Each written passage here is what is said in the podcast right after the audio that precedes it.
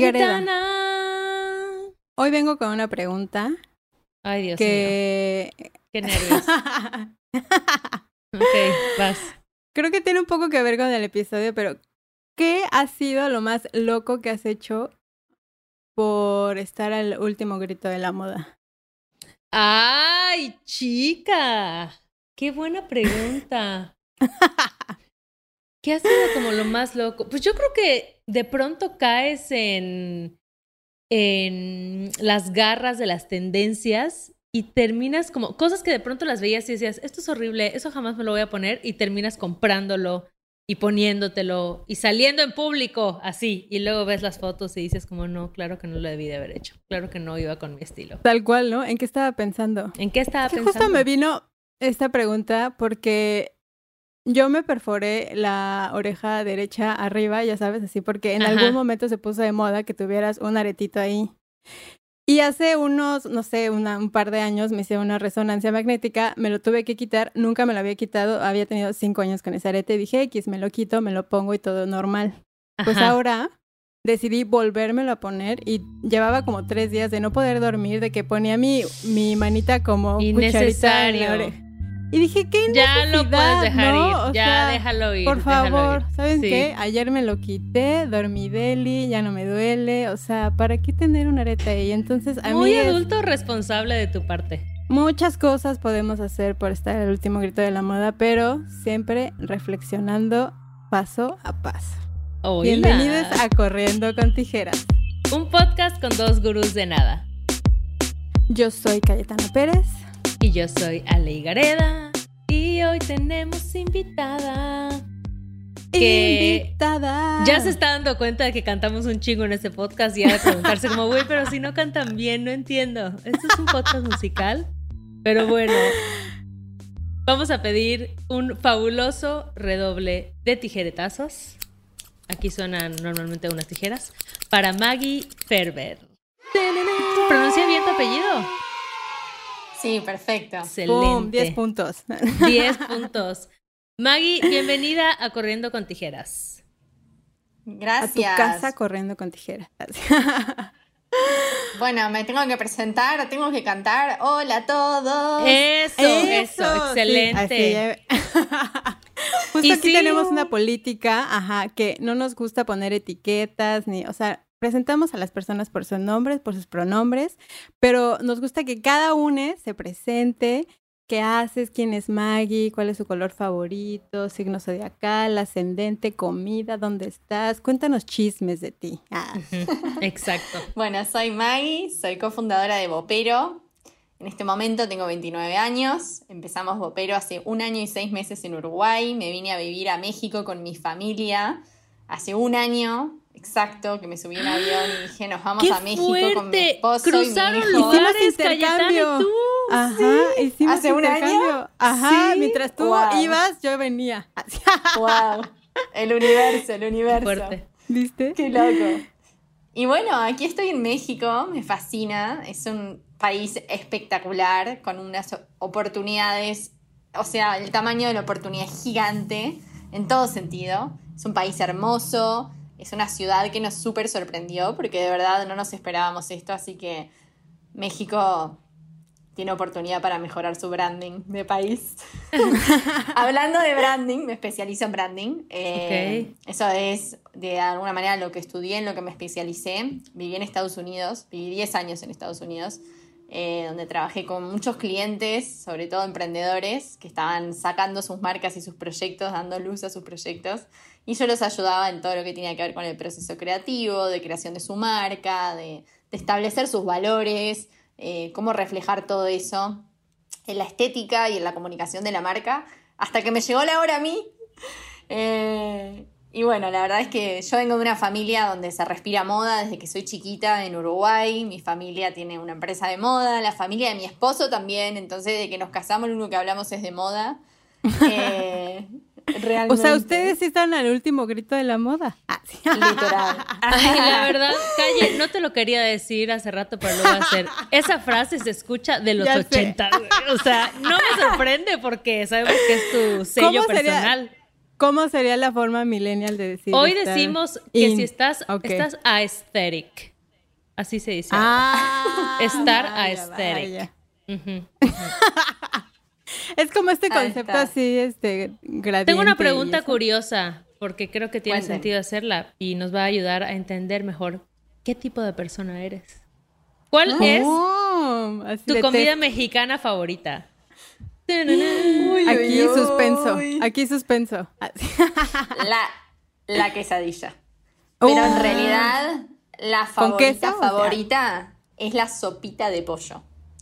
Ah, ok, De inesperado. verdad, me sorprende, me sorprende todo lo que le ponen adentro. Ok. O sea, en ¿Viste, mi país sopa de pollo es sopa de pollo, pero acá sopa de pollo es sopa de pollo con aguacate, con fideitos, con y le ponen y le ponen y le ponen, ¿no? Yo creo que ese ese remix eh, lo vemos en todos lados, no solamente en la comida, sino también Claro. en, en la cultura, en la vestimenta, en la moda, ¿no?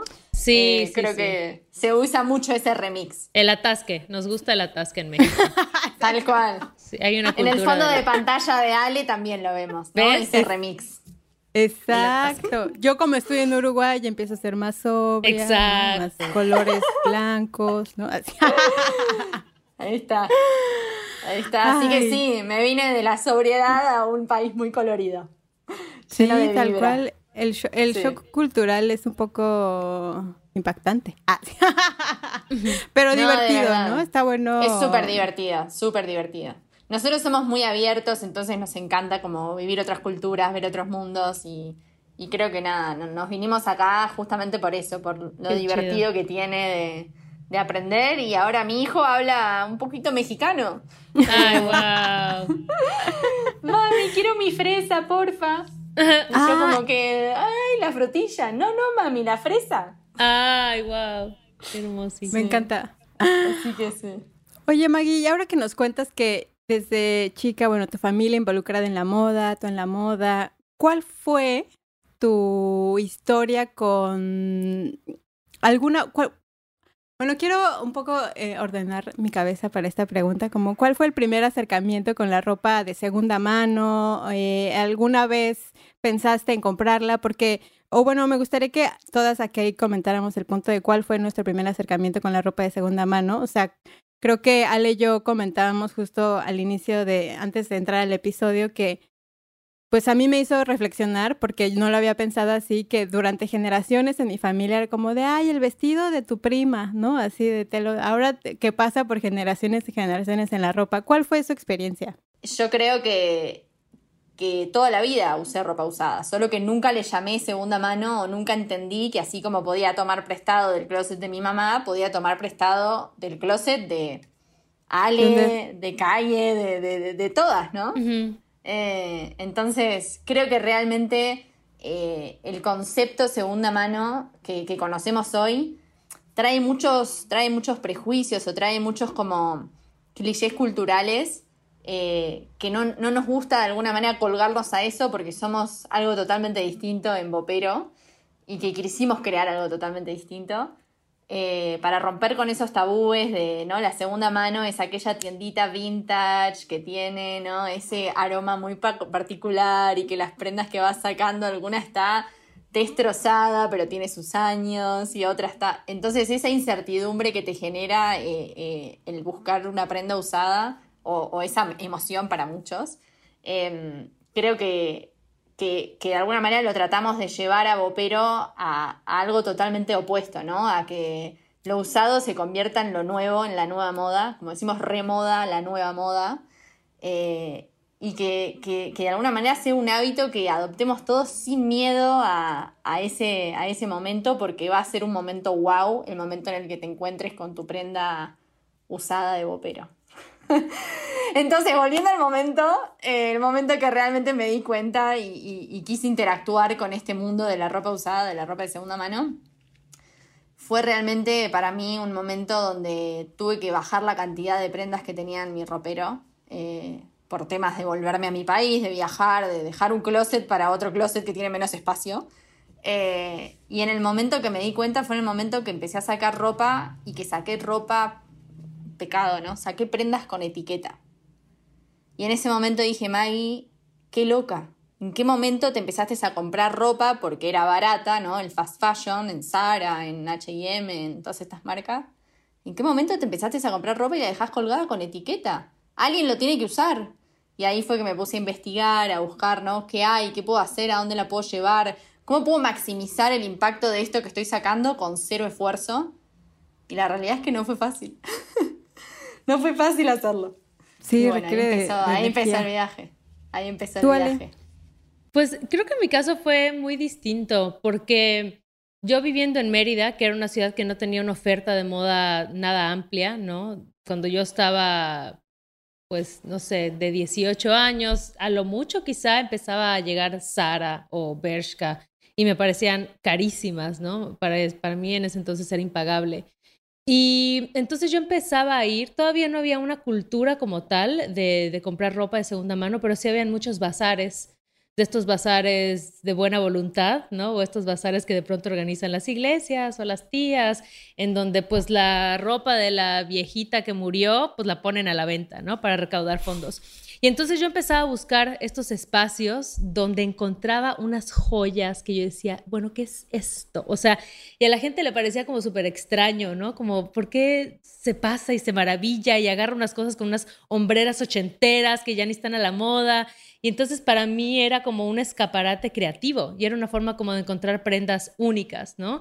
Yo nunca tuve un prejuicio con el tema de que fuera usado, de que era segunda mano, como que eso nunca me importó, hasta la fecha no, no me importa, porque al contrario, me encanta como imaginar, ¿no? Qué historias han tenido esas prendas. O sea, yo soy una persona. ¿Por, ¿por cuántos cuerpos han pasado? Sí, o no manches, que en este vestido lo habrá usado en una primera cita o en algún momento importante en su vida. Como que yo viajo mucho con esas cosas. Em, y recuerdo que así fue mi primer eh, acercamiento. Y luego, más adelante, sí empezaban a surgir Em, como algunos bazares, pues ya donde encontrabas marcas locales, pero también había quienes se dedicaban a hacer una curaduría, ¿no? Como de prendas de, segunda mano. Entonces, creo que esa fue la primera vez que yo me encontré con esto desde un enfoque como mucho más de explorar el estilo, porque como dices, Calle, igual me tocó repetir la ropa de la prima y los pantalones que pasaban de mí, de mí a mi hermana, de mi hermana a la otra prima, como que siempre en mi familia hubo esta esta cultura, ¿no? De reutilizar las prendas las veces que fueran necesarias. Y creo que igual cuando éramos niñas no había un ciclo de la moda tan rápido, un ciclo de las tendencias tan rápido como lo que hay ahora, ¿no? No sé, tú Calle, para ti cómo fue? Para mí, aparte de usar la ropa de la prima y de mi hermana sobre todo, ¿no? O sea, me acuerdo que eh, nosotros eh, íbamos a un lugar en el norte que era como, llegaba como la paca de la ropa eh, de segunda mano de Estados Unidos, ¿no? Entonces para nosotros era como de wow, ¿no? Sí, los sábados o los domingos, no me acuerdo, se ponía un mercado inmenso donde literal abrían este lonas en el mercado y tal cual la paca y la ropa, ¿no? Entonces era ahí de meter. Y las colchas de tigre. Y saca y saca, exacto. Y sacar y sacar y sacar y de ahí sacabas igual, o sea, como una joya, pero yo sí tenía como ese pensamiento, ¿no? O sea, como de ropa de segunda mm. mano o ropa usada, era como de, no, porque para mí era como la ropa que comprabas en las tiendas en algún sentido te da estatus, ¿no? O sea, como de yo tengo el valor adquisitivo de poder ir a una plaza o poder ir a una tienda a comprar, ¿no? Porque tengo esta de marca y así. En mi caso sí fue así. O sea, creo que yo crecí con mucho en el, el pensamiento supercapitalista, ¿no? O sea, como de mi papá tenía un dicho que decía, acostúmbrate a lo bueno, ¿no? Pero con el paso de los años me di cuenta que lo bueno no siempre es lo más caro, ¿no? O lo bueno no siempre es lo que tiene etiqueta, ¿no? O sea, entonces creo que cambiar estos conceptos a través de los años, ¿no? O sea, creo que el crecer, el madurar y sobre todo pues ver el impacto que ha tenido, que ahora les vengo con la data de lo que está pasando realmente con la moda, con el fast fashion, porque pues estamos literal, el mundo se está hundiendo, ¿no? O sea, ahí les, va, les voy a tirar ahorita una data para que la comentemos porque la verdad está bastante alarmante, porque la industria textil es la más contaminante después de la industria petrolera. La producción textil es la segunda industria más contaminante del mundo. Solo como les decía, por, por detrás del petróleo, porque justo hay un, o sea, como un estudio que dice que usamos el 21% de la ropa que usamos que está en nuestro closet, o sea, como que toda la, la, ropa que tienes, el 21% solamente lo ocupas, el resto lo tienes ahí nada más viéndote cada vez que lo abres así de, ¿cuándo me vas a usar? Nunca, y lo cierras. Claro, claro. Luego, un informe, un informe de la ONU en el 2019 dice que la producción mundial de ropa se duplicó entre el 2000 y el 2014. Porque en el 2000 empezó como toda esta, industria del fast fashion creada por esta marca a la que todas hemos eh, sido este, eh, cómplices o un poco en Zara, ¿no? Porque en realidad, ¿quién no ha comprado en Zara? Me encantaría haber llegado a este episodio y decir, jamás he comprado en Zara, pero la realidad es que sí lo he hecho, he estado ahí muy en las rebajas, en no, o sea, como que te sorprendes que sale tan barato y dices, pero no te pones a pensar, o por lo menos ahorita nuestra invitación un poco en este episodio es, pues sí ponerte a reflexionar como qué es lo que consumes, ¿no? ¿Qué impacto tiene sobre el mundo tu consumo? Porque literalmente ya no estamos, ya no somos ni, ni tan poquitos habitantes, ni en realidad tenemos ya los recursos en el planeta para que sea sostenible, ¿no? O sea, la forma en la que estamos viviendo ya debe de parar, ¿no? Un poco sumando igual a las cifras que les sorprenden es que por una tonelada, tonelada de tela se contaminan 200 toneladas de agua. Y algo que me sorprendió, también muy cabrón, es que un estudio de la ONU desvela que se gastan 7. No, 7.500 litros de agua en confeccionar unos jeans. El equivalente a lo que bebe una persona de media en siete años, güey. O sea, unos jeans. Siete años. El consumo de una persona es siete años de agua, güey. Unos jeans. Está cabrón. Y ya me voy a quitar, me voy a encuerar ahorita. y ya no voy a usar ropa.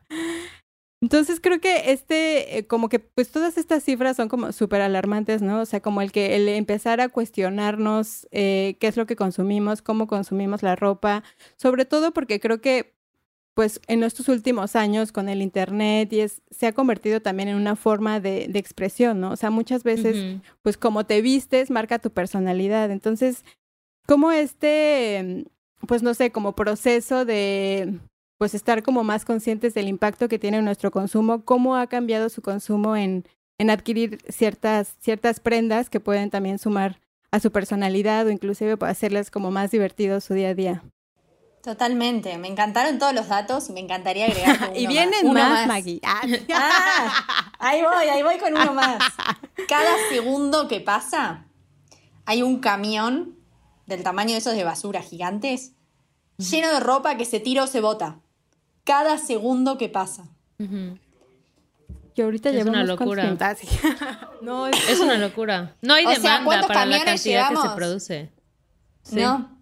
Entonces lo que, lo que estaría bueno también invitar a, ¿no? a, cada una y cada uno en su casa a pensar es no solamente qué es lo que consumimos, sino qué hacemos con todo lo que consumimos, con ese 80% que está en nuestro closet juntando polvo, ¿cómo sale de ahí eso?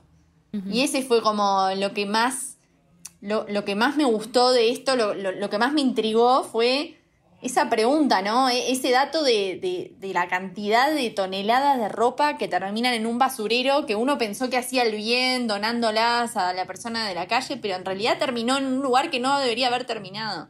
Entonces la gestión de todo eso, la, la operación atrás de me meto al closet de alguien a sacarle las cosas que tiene, eh, va mucho más allá, ¿no? De, o sea, e, es realmente cerrar el ciclo que la industria nunca cerró. Porque la industria solo produce, solo produce, solo produce. Y nadie se puso a pensar, ¿qué hacemos con todas las millones de toneladas que se produjeron en tantos años desde que empezó el fast fashion y desde antes que empezó el fast fashion?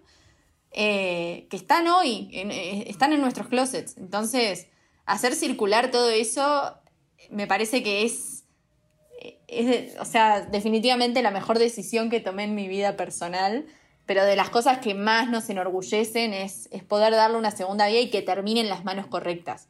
Porque sí se puede donar, pero tiene que terminar en las manos correctas. Sí se puede generar impacto con eso, impacto positivo al planeta y a las personas del planeta, a, comunidades en situaciones de vulnerabilidad, a talleres de, upcycling, a fundaciones que necesitan abrigo, a, distintos tipos de, organizaciones que se encargan de que eso no termine en el basurero. Y ahí es donde entramos nosotros, donde nos metemos a gestionar todo, desde que está en tu closet hasta que termina en la mano correcta, sea en la mano de una persona que la volvió a comprar o en la mano de una persona que la recibió a modo de donación. Pero definitivamente resolver eso, resolver ese problema es lo que destranca a nivel grande, a escala, eh, todo esto, toda esta sobreproducción que tiene la moda, que de a poco se va a ir desacelerando porque vamos a ir ganando terreno nosotros con todas las prendas que ya existen, ¿no? Entonces todo junto hace que de alguna manera logremos hacer un cambio en la industria que parecía imposible. O sea, si vos eh, en, en los años 2000 o en, eh, en, el auge del fast fashion, en el 2010, le preguntabas a alguien ropa a usar, era muy nicho. Pero hoy esto ya no es un nicho gracias a, personas como ustedes que, ayudan a, ¿no? a difundir esto, que ayudan a abrirle los ojos eh, a, muchas compradoras, a muchos eh, consumidores que, que no lo teníamos tan presente y que cada vez somos más conscientes de eso. Entonces, realmente estamos viendo el, resultado de esto, ¿no? De este crecimiento de conciencia a nivel México población, pero a nivel Latinoamérica, a nivel mundo. Eh, y bueno, esta tendencia ojalá deje de ser una tendencia como el trending topic del momento y empiece a ser una realidad, un hecho, ¿no? Eh, claro, tal que, cual. Que, tomemos como parte de nuestras vidas.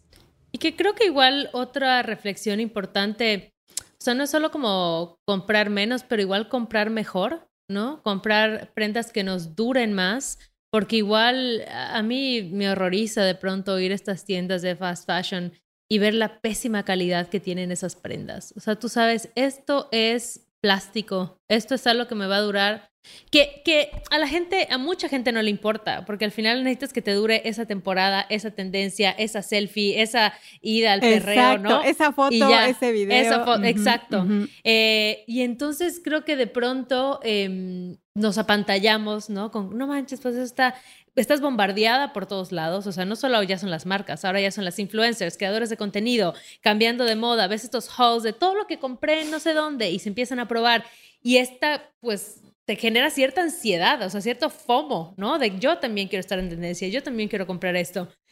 Y creo que ahí igual hay, hay otro reto, ¿no? O hay, o hay otra invitación a la reflexión, o sea, para mí las personas con el estilo más fabuloso, tienen algo que yo no puedo explicar qué es, pero no tiene que ver con la ropa.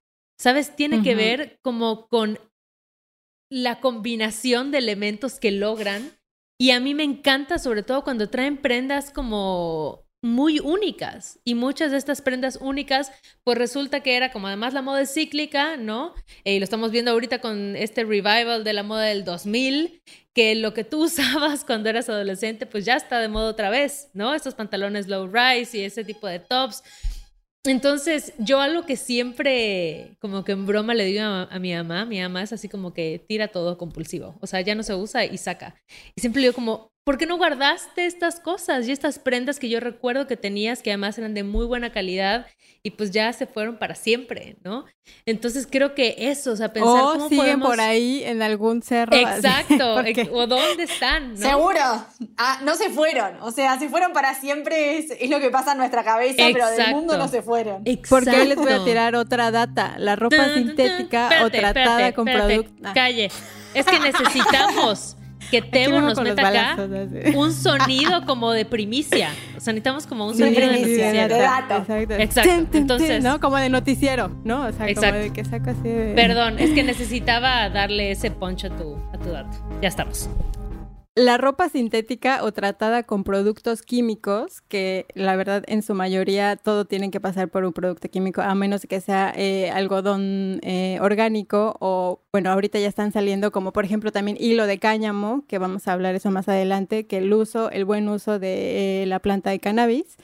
Eh, pero bueno, regresando al dato duro, es que puede tardar en degradarse 200 años. Entonces, seguramente si tu mamá tiró eso, que a lo mejor era pontú de buena calidad, no desapareció, güey. Claro. Está en alguna parte del mundo de la tierra o eh, si, si bien le fue, alguien la trae puesta, pero en realidad ni siquiera nos va, tu propia vida no te va a alcanzar no sé por qué estaba hablando así, perdón, en degradarse 200 años. O sea, como que yo, eh, no sé, la información que estuve recabando para este episodio, o sea, me traumé, ya no puedo así con la basura, porque no nos detenemos a pensar, ¿no? O sea, como de cuánto tarda en degradarse, qué estoy comprando, qué materiales, ¿no? O sea, y ahorita a mí lo que me llamó muchísimo la atención, que quiero rescatar y reconocer de Bopero, es que nunca había visto que eh, pone la fotografía de las etiquetas de lo que está hecha la prenda que estás comprando.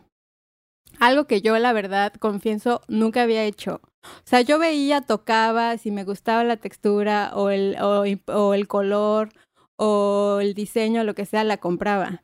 Y ahorita me empezó a llamar muchísimo la atención la cantidad de poliéster que tiene las ropa. O sea, yo decía, ¿qué pedo con el poliéster? Y ahorita estoy traumada con el poliéster. Y yo, ¿qué el poliéster? ¿Qué es el poliéster? O sea, no puedo, no puedo creer. Y la verdad me avergüenza que a mis 35 años no sepa de dónde chingados viene el poliéster y lo que eso causa, ¿no? O sea, para quien no sepa, el poliéster viene del petróleo. O sea que se están poniendo petróleo, amigues. Porque, digo, mucho, mucho de las telas y de, de los siento que de los materiales que hoy en nuestra vida presente nos arrepentimos fueron hace unos años grandes descubrimientos, ¿no? Porque eran mm, materiales resistentes, ¿no? O sea, materiales, por ejemplo, el poliéster. Aquí les traigo otro dato del poliéster para quien no sepa, vayan y vean así de si traen leggings o una chamarrita, lo que sea, vayan y lean la etiqueta y dense cuenta de qué está hecha su ropa, ¿no? O sea, porque el poliéster es un tipo de resina plástica que se obtiene del petróleo. Sí. El plástico o formato más fabricado. Este material muy resistente, por eso se empezó a usar el poliéster para la ropa, porque al final era muy resistente y eh, muy resistente a la corrosión y al calor. Y se, se utiliza para fibras sintéticas muy populares en la industria textil. O sea, como todo este tema también de que los leggings, que no sé qué, el topsito para hacer gimnasio y todo esto, yo me empecé a dar cuenta que yo empecé a ver así las etiquetas de mi ropa y así de 80% poliéster, 20% no sé, y 5% de algodón. Era como de, sí. o sea, es impresionante la cantidad de químicos que hay en nuestra ropa que cuando la lavas, estos químicos y estos plásticos se sueltan. O sea, no crean que ya el poliéster se queda ahí en tu prendita y a lo mejor en tu piel, sino que cuando la lavas, estos químicos se van al agua y caen en los peces, que qué tienen que ver los peces en nuestros consumos, nada. Cayetana ya viene enojada. Sí, arroílo. Pero además sí, sí, se, ve que o sea, no, no, se ve que realmente como que te, te, profundizaste mucho en esta data y te, te quedó, te, te movió, ¿no? bien cabrón. Y es que nunca había puesto atención en, en, el material que usaba, la verdad, o sea, Totalmente, totalmente. Y a mí me gustaría traer también eh, algo interesante, que es que nosotros hablamos, ¿no? De todo el tiempo cambiar de tendencia, cambiar de estilo, cambiar, cambiar, cambiar, este cambio constante que nos exige de alguna manera la, la, sociedad de hoy. Y eso es muy difícil de cambiar, ¿no? O sea, ese, ese, esa agilidad con la que va, ese ritmo con el que va nuestra vida hoy, eh, de alguna manera nosotros como personas cambiamos. O sea, la maternidad a mí me cambió y esto lo viven todas las mujeres de todos los países del mundo. Entonces, cómo nosotras vamos cambiando a lo largo de nuestras vidas y nuestra ropa también, porque es expresión de lo que nosotros estamos viviendo en este momento. Entonces, todas esas expresiones, si podemos canalizarlas en un catálogo que está hecho de prendas que ya existieron, o sea, al final de cuentas la prenda más sustentable es la que ya existe, ¿no? Exacto. Eh, o sea, todo, este, toda esta inversión que se hizo de agua para hacer todos los jeans que hoy están en el mundo, si los ponemos a circular todos esos jeans, nos ahorramos la producción de todos los que van a tener que producirse a futuro. Entonces de a poco vamos, vamos tomando más y más de la industria y eso es lo que hace el crecimiento o, lo interesante de hacer esto a escala. ¿Cómo hacemos para que esto lo adopte gente que nunca pensó que iba a vender, pero que lo necesita? Y gente que nunca pensó que iba a comprar de segunda mano y se da cuenta que, que, que está ahí, está enfrente a sus ojos. O sea, si yo te doy 400 pesos y te digo te puedes comprar un par de jeans, los puedes pedir en Shane y que te los traigan de China, manufacturados con telas, tóxicos, todo lo que se quiera y que te llegue en un paquete único desde China.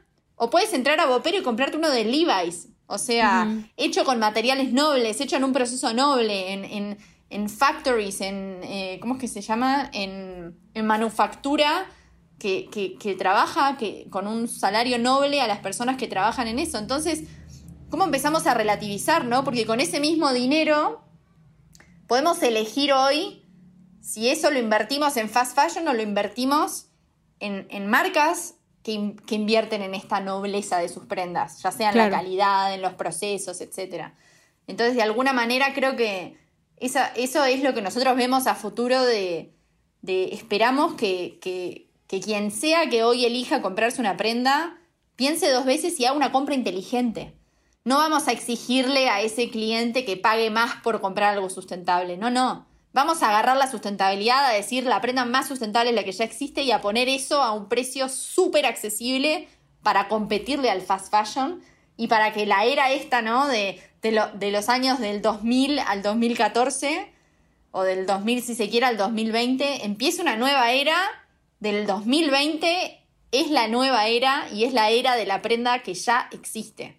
Es la era de, la, de darnos vuelta y decir todo lo que ya existe, hagamos un remix porque al final de cuentas ahora empieza a correr algo que ya no es moda, es estilo. Y estilo es lo que uno hace con su personalidad, con la ropa que sea, la encuentre donde encuentre, pero que la encuentre ya hecha. Claro, que no vaya a buscar la producción de la nueva. ¿Cuál será la nueva tendencia? No, me doy vuelta y digo, ¿cuál es la tendencia? las carteritas, los bolsitos estos bien chiquitos, como cuando nosotros usábamos cuando éramos sí, adolescentes. Sí, sí.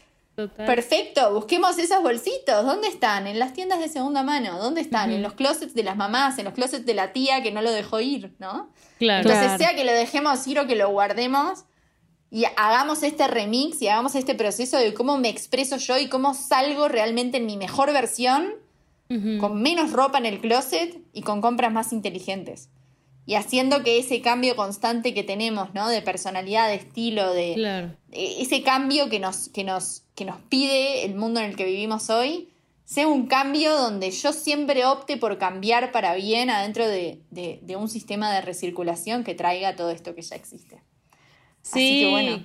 Tal cual, em, ahora que mencionaste esto, ¿no? De que lo más sustentable es lo que ya está, eso igual nos lo contaba en el episodio número 51, que se llama No gastes a lo waste, que hablamos con Charlotte, que tiene este proyecto increíble que se llama No seas waste. Ella justo decía eso, ¿no? Porque de pronto la banda dice como, bueno, ya, quiero tener una vida ecológica. Entonces voy a comprar mi cepillo de dientes de bambú, voy a comprar... Y es como, no, no, no, si ya tienes un cepillo de dientes, usa este hasta que ya no lo puedas usar más, ¿no? Como lo más sustentable es lo que ya está. Entonces creo que en ese sentido está bien chido que cada vez sean más accesibles estas, em, estas opciones, ¿no? Igual más fáciles porque de pronto, como tú dices, pues hay gente que quizás no tiene los conocimientos o el tiempo para ir a algún bazar o para ir a la paca, pero pues en Bopero puede encontrar opciones chidas, ¿no? Opciones que son súper variadas. Y me encantaría que nos cuentes un poquito chismecito de Bopero. O sea, yo quiero saber Tienen una bodega gigante, cuánta ropa les llega, cuál es el proceso, hay marcas vetadas, chisme jugoso. chisme jugoso. Bueno, empezamos con la bodega. Sí, la bodega es gigante, es una locura de prendas y prendas y prendas y closets y closets. Son 2.000 metros cuadrados, estamos en Tlanepantla, es donde está nuestro depósito. Eh, Estamos montando una estructura metálica que permite cuatro pisos de prendas colgadas. Ya llenamos el primero. Ya llenamos el primero que tiene 100.000 prendas únicas colgadas. Qué locura. Eh, sí. Es que a nivel de logística ha de ser una locura. O sea, recibes las prendas, tienes que fotografiar las prendas, ¿no? Meterlas en un catálogo. Es una locura. Es una locura y por eso no me tiré yo sola a hacer esto. Claro. Tengo dos socios cofundadores uno especializado en operaciones, otro especializado en tecnología. Ah, y juntos los tres creamos esto, que es mucho más de operaciones y tecnología de lo que es moda, les aseguro, chicas. Claro, claro. Eh, lo que la gente ve es, ¿no? La prenda, la moda, el look, eh, todo esto, pero lo que la gente no ve es la tecnología y operaciones que están atrás que se necesitan para sostener este modelo este crecimiento y, la rentabilidad de este negocio, ¿no? Porque al final de cuentas tampoco podemos persistir en el tiempo, o sea, no podemos ser sostenibles si no generamos retorno en las inversiones que hacemos. Entonces, Claro. tenemos que, tuvimos que, que ponerle mucho pienso a cada estación. Si yo te cuento, me encantaría mostrarles, pero es como que no les puedo mostrar, Claro, entonces lo voy a describir con palabras. Pero. eh, Yo, llévanos si yo ahí, les cuento- llévanos. A ver, les llevo en el viaje, tour virtual de las operaciones de Bopero. Estoy en mi casa, tengo mi closet lleno, me registro en la app de Bopero, me llevo un sobre que tiene adentro una bolsa gigante donde voy a meter todo lo que ya no uso más. 80% de mi closet, ¿no? Ok. Ujú. Entonces, Esto la en bolsa- todo México lo puedes hacer desde En cualquier todo parte de México, México. lo podés hacer, de cualquier parte Ok. de México, metés ahí tus Y en Uruguay, prendas. y en Uruguay Y también. en Uruguay, sí, Ok. en Uruguay también. Yo aquí, Uruguay Entonces- represent, Maggie. Muy bien. Muy bien, muy bien. Y ojalá próximamente en toda Latinoamérica. Ay, qué chévere. Entonces, metés todas las prendas adentro de la bolsa, las cerrás y coordinás una recolección de esa bolsa. ok. Entonces, ahí nuestro equipo va a buscarla, o nuestro proveedor logístico la lleva a nuestro centro de operaciones y ahora entramos a lo que es la magia, el secret sauce de Bopero. Y acá viene el chismecito, ¿no? Entonces, acumulamos estas bolsas y tratamos de gestionar para que el tiempo de espera de una bolsa sea lo mínimo posible. Hoy estamos en una semana de procesamiento. O sea, en una semana tus prendas están live, o sea, convertiste todo lo que te estaba ocupando espacio en tu closet a tu ropero tu virtual, tienda, como le exacto. llamamos, a tu Wow. tienda, adentro de Bopero con cero esfuerzo y cero costo. ¿no? Todo esto fue gratis hasta ahora. Órale. Entonces, ¿qué hacemos con esas bolsas? Las abrimos, las inspeccionamos y hay cámaras de seguridad en cada estación revisando momento de apertura de bolsa. Las bolsas tienen un sello de seguridad, ¿no? Para que no se puedan abrir. Y realmente, de, es- de esa cantidad de prendas que entra dentro de una bolsa, aproximadamente 25 a 30 prendas, realmente hay un 70% de las prendas que están en perfecto estado para vender, que es como nosotros lo vendemos en Popero. Y hay otro 30 que tiene una mancha, un agujero, una rotura, eh, un- se descosió, lo que sea. Todo esto que no pasa nuestro control de calidad, el vendedor puede elegir si lo quiere donar. A través de Bopero, obviamente, o si lo quiere de vuelta en su casa. Mm. ¿no? La mitad de las personas, de los vendedores, de vendedores Bopero, eligen donar. Y estas prendas se van a fundaciones que trabajan con comunidades en situaciones de vulnerabilidad. Cada fundación con un objetivo distinto. Les vamos mandando prendas mensualmente para que logren hacer sus actividades y que las personas que trabajen ahí puedan salir adelante, puedan tener aprendizaje, puedan trabajar sobre prendas. Por ejemplo, hay uno que es un taller de upcycling que trabaja con mujeres en situaciones de vulnerabilidad. Hay otros que son unos chicos eh, que transforman en, en huesitos para animalitos, Mm. huesitos de perro o de gato, ¿no? Hechos de estas prendas. Entonces, ¿cómo realmente le podemos dar una segunda vida siendo muy creativos? Claro. Muy creativos. Y cómo esto puede generar impacto, ¿no? Porque vuelve a reinyectarse dentro de Bopero. Volvemos a vender estos huesitos de perro, estas Mm. prendas recicladas. Y eso da ingresos a estas comunidades. Entonces, como la prenda que tenías colgada, que la compraste y la dejaste ahí y nunca más la fuiste a usar, se transformó en todo eso, Claro. es porque estamos realmente en el medio. Entonces, volviendo al proceso como vendedor, te llega una lista de precios sugeridos por nuestros algoritmos, ¿no? Que es el precio ideal de venta para que en tres meses esa prenda esté vendida. Genial. Y, pero, pero, el control completo lo tiene el vendedor. Entonces yo puedo decir, no, ah, esto lo quiero vender a este precio, entonces le subo el precio. Ok. O esto quiero venderlo ya rápido, rápido, entonces bajo los precios de todo y se vende todo flash. Ok. Entonces el control lo tiene cada uno y por eso nos llamamos Vopero, porque somos tu ropero virtual. Somos. Básicamente, o sea, salió de tu ropero y se colgó en tu ropero virtual, que es tu espacio, el, el- el closet, como le llaman acá, el closet de Maggie, el closet de. Ale, el closet de Calle, y podemos seguirnos entre nosotras, nuestros closets, y enterarnos cada vez que Ale manda prendas nuevas, cada vez que Calle baja sus precios. Entonces empieza a generar una dinámica de comunidad. en descuento, amigues. Ah, sí. Siempre en descuento.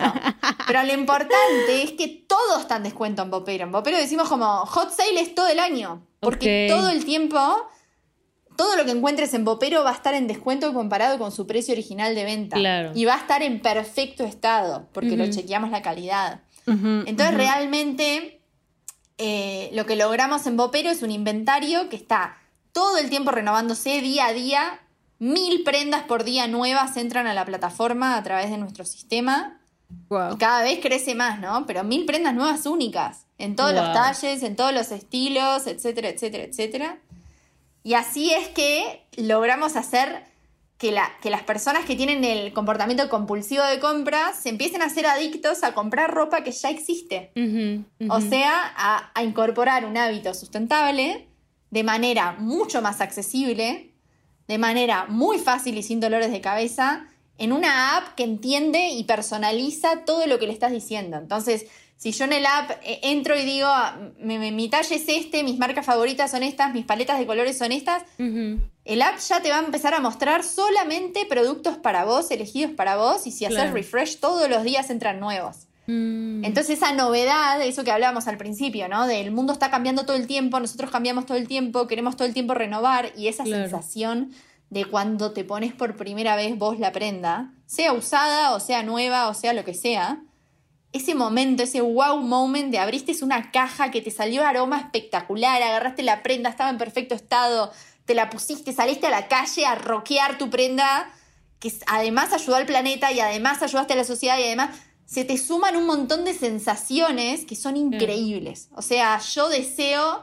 que el mundo hoy empiece a sentir esa, esa chispita de cuando sale a la calle luqueado en su mejor versión y cuando tiene su closet ordenado y encuentra lo que ponerse ese momento como de satisfacción de disfrutar la moda, de disfrutar el estilo, eh, creo que es, es la gloria máxima. Así que, y nuestras usuarias son las que, las que dictaminan, ¿no? Y yo digo usuarias, pero en realidad tenemos usuaries. Tenemos usuarias mujeres, usuarios hombres, usuarios niños, o sea, no son usuarios, pero las mamás, ¿no? Que controlamos. A de las mamás, exacto. Exacto, las mamás que vendemos la ropa de nuestros maridos para comprarnos nuestra bolsa favorita o la de nuestros hijos. Claro. Que crecen tanto que, ya la dejan atrás. Entonces sí, realmente es como... Está hecho para empoderarnos, está hecho para, hacernos sentir bien, para que se contagie este sentimiento de hacer el bien, eh, para, realmente generar impacto, ¿no? Para mover, para mover el piso de, de, los consumidores, pero también de la industria. ¿Por qué? Porque les meto el sonido. pide, pide tu sonido, Maggie, pídelo. pídelo. Un redoble, ¿qué quieres? Ahí está, pido Tamborcito. Ah, redoble, Las marcas, las marcas de moda van a tener que sumarse a esto. Marcas, diseñadores, influencers, revistas, todos, todo el ecosistema va a tener que hablar de esto, va a tener que sumarse a esto y contribuir a esto, porque este es el futuro de la moda. Realmente. Claro. Sí, y es un ganar-ganar por todos lados, ¿sabes? O sea, gana quien vende la prenda, gana quien compra algo más sustentable, o sea, como que gana Bopero, ¿no? Porque al final puede ser sostenible en el tiempo, gana el medio ambiente. Gana entonces creo que eso está hermoso, o sea, de este proyecto y sobre todo que lo hace tan fácil, ¿no? Eh, está, está muy chido. No te quiero dejar ir todavía, Maggie, porque tengo algunas preguntitas más, pero sí tenemos que hacer un primer corte para despedirnos de la banda y porque seguramente ya ni nos están escuchando, ya están en Bopero comprando ahorita, ignoradas, así de que, ah, ¿qué estabas diciendo? Ya estoy aquí. Porque yo ya estoy así con la página abriendo y yo, ay, mira estos lentes. porque además tienen accesorios. Es, un poco, es, un poco adictivo. Aparte, ¿sabes qué es súper bonito? Que siento, yo sentí como una especie como de trueque, ¿sabes? Porque al final yo también llevé mi ropa, he tenido muy mm. buenas ventas, amigas. y con eso también, o sea, porque a mí lo que me pasó es un poco cambiando de, de, país, ¿no? De clima, que yo pensaba que tenía así de, ah, yo tengo ropa de, calor, de calorcito, ¿no? Y en realidad, pues las telas no son las mismas cuando realmente es un calor húmedo de playa a un calor seco de la Ciudad de México, ¿no? Entonces sí fue como un cambio de clima, un cambio también justo de, de, ropa y dije, ¿qué voy a hacer? No lo voy a tirar, ¿no? Entonces fue como un, un trueque de alguien véndame algo que se usa acá, ¿no? Para el frío, para el calor y así, y un poco deshacerme de las prendas que pues ya no había podido usar por, por estas telas, ¿no? Pero claro. ya que ya, ya voy a alargar el, el, el episodio, pero Maggie, vamos a hacer un primer corte. Dinos, cuéntanos dónde pueden seguirte, qué más, cómo nos enteramos de las últimas este, prendas a, a la venta. Cuéntanos más. Espectacular. Bueno, los dejo entonces con este mensaje. Encuentran prendas de Sara a Prada hasta 80% de descuento en bopero.mx o descargando la app en el App Store, la app de Bopero. Así que los veo por ahí, les veo por ahí y les deseo happy bopping. ¡Ay! ¡Ella brandeadísima! Me encanta, me encanta. Bopeando ando. Bopeando ando, me encantó. Ya está, mañana en la campaña promocional. Bopeando ando. Gracias, Maggie. Gracias. No nos despedimos. Seguimos platicando, pero nos despedimos de nuestra audiencia que nos ha escuchado hasta acá. Recuerden que si se, se, suscriben a Patreon, siempre pueden escuchar el chismecito adicional que nos aventamos después de cerrar esta primera parte del podcast. Y pues muchas gracias a todas las personas que nos escuchan, que nos comparten, que nos dejan sus cinco estrellitas en, ya sea en Apple Podcast, Oficiales, en Spotify, por favor. donde sean. Acuérdense que si son menos de cinco estrellitas, Cayetana los regaña. Entonces pónganse pilas y nos vemos en el próximo, bueno, nos escuchamos en el próximo episodio. Gracias. Eh. Gracias.